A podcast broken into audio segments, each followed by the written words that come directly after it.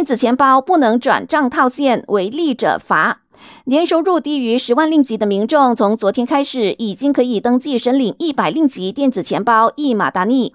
财政部提醒国人要特别留意社交媒体上宣称可以替电子钱包套现或转账的陷阱。如果有国人因而被骗，财政部一概不负责。甚至于一旦接获投报，会对意图套现或转账的受贿者采取严厉的对付行动，包括封锁账户和收回电子钱包。财政部表明，政府推出一马达尼电子钱包是为了鼓励无现金文化，所以受惠者不能套现之余，也只能用在实体店消费。明年所有公务员有望加薪。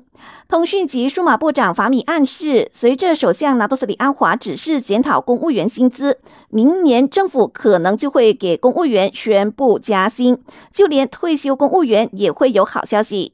不过，在这之前，彭亨州政府率先给州内的公务员大派福利，宣布在明年发放一个月半薪金或最低两千令吉的特别援助金，以感谢他们的贡献。另外，印尼苏门答腊岛的马拉皮火山在星期天下午突然爆发，火山灰柱高达三千多尺，一度导致七十五名登山客滞留火山区内。救援队伍彻夜搜救，在山上发现了十一具遗体，还有十二人下落不明。其余的登山客已经寻获并安全的下了山。感谢收听，我是佩珊。